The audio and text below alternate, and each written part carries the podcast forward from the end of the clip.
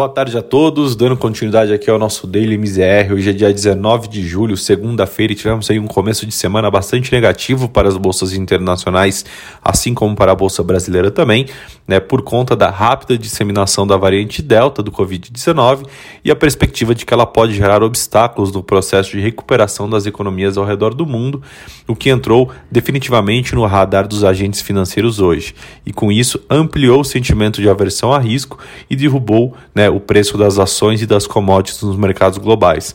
Para os analistas consultados no mercado, é, o movimento é parte de uma correção das expectativas otimistas exageradas que estavam embutidas nos preços dos principais ativos de riscos, porém como a nova onda de infecções não tem provocado também um aumento significativo nas hospitalizações e no número de mortes nas principais economias do planeta, a visão que se tem é que não há motivos para acreditar que a trajetória seja negativa nas ações globais, que desculpa, que a, que a trajetória negativa nas ações globais deva continuar. Né? Por conta disso, o Dow Jones hoje anotou seu pior dia em 2021, recuando ali 2,9%. O S&P, por sua vez, caiu 1,59% e o Nasdaq fechou o pregão em desvalorização de 1,06%. Na Europa, o dia também foi de perdas robustas, com o Eurostock 600 é, fechando o dia em queda de 2,30%. Vindo para a Bolsa Brasileira, é, em busca da proteção nos mercados globais em meio aos temores de aumento do Covid-19 pelo mundo, é, isso naturalmente atingiu em cheio a Bolsa Brasileira, que hoje, após ajustes, registrou uma queda de 1,24%, chegando ao seu menor nível desde o dia 27 de maio. É, em baixa desde cedo, o Bovespa chegou a perder a marca dos 123 mil pontos, em um movimento ainda agravado também pelo forte tombo do petróleo.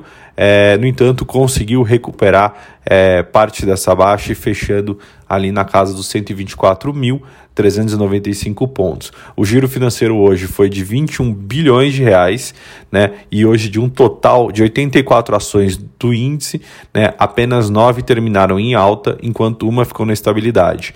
Vale e Petrobras caíram mais de 1%, enquanto os bancos também recuaram, com Itaú perdendo 0,58% e Bradesco ali em queda de 1,48%. Vindo para a parte de câmbio, com o modo de aversão a risco acionados nos mercados globais, o dólar voltou a ganhar terreno em relação às moedas de mercados emergentes e disparou principalmente contra o real, cujo desempenho foi o pior na comparação com seus pares.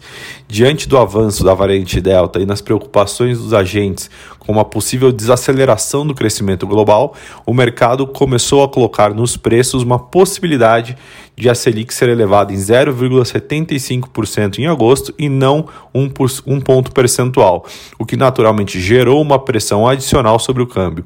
Com isso, o dólar encerrou o dia negociado a R$ 5,25, em alta de 2,63%, após ter alcançado a máxima de aproximadamente R$ 5,26 no dia. Na parte de juros, a perspectiva de, uma, a, a perspectiva de uma frustração com a retomada da economia global voltou com força no radar dos agentes financeiros nesta segunda-feira, na esteira do aumento de casos da variante de coronavírus, como a gente acabou de mencionar, antecipando um potencial choque que freia essa atividade econômica, é, por, por conseguinte, a amenização à inflação, as taxas futuras é, de curto prazo encerraram um dia em baixa, em uma dinâmica também associada a essa derrocada das, da, da cotação do petróleo no exterior. Ou seja, é, com medo de que essa nova variante amplie e, e cause ali uma nova desaceleração da economia, isso geraria uma menor inflação, o que acabou colocando para os investidores de, juro, de juros uma expectativa menor para a curva DI de curto prazo. Bom, por hoje essas são as informações. Amanhã a gente volta com mais notícia. Muito obrigado a todos.